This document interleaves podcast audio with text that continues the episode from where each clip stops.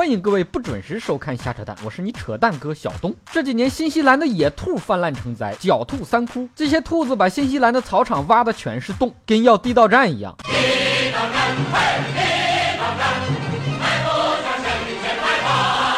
新西兰农村人为了对付野兔是绞尽脑汁，打猎、下药、烟熏火燎都没用，兔子照样蹦蹦跳跳的气人，整个就是一群流氓兔。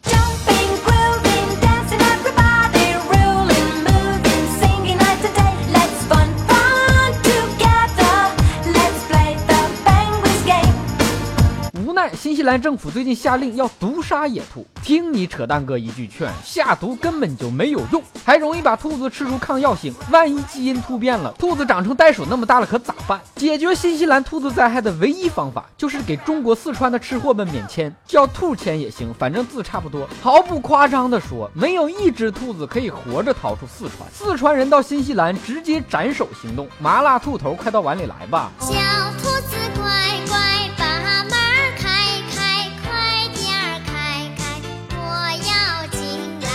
小兔子白又白，两只耳朵吊起来，割完动脉割静脉，一动不动真可爱。爱兔人士表示强烈抗议：兔兔那么可爱，怎么可以就这样吃掉呢？应该红烧兔肉、干锅兔肉、烤兔子腿、麻辣手撕兔、冷吃兔。双流老妈兔头了解一下，怎么可以吃兔兔？兔兔那么可爱，这样太残忍了！谢谢我养兔兔，别属兔兔。每个可爱的生命都值得温柔以待，吃的时候要温柔点，别抢了，给我留点。想让中国人把兔子吃成几级濒危保护动物？您发话，再发个定位，保证给你把兔子吃到历史书里，让新西兰的后代只能从博物馆里了解兔子。其实新西兰也不是没有想过让中国的吃货帮他们吃兔子除害，他们是怕中国人吃光了兔子，再盯上别的动物。任何生物在中国人眼中就仨问题：能吃吗？好吃吗？怎么吃？如果是动物的话，那就把第一个问题也去掉。在中国没有泛滥物种，只有珍稀物种。只要是有肉的动物，就绝不可能泛滥成灾。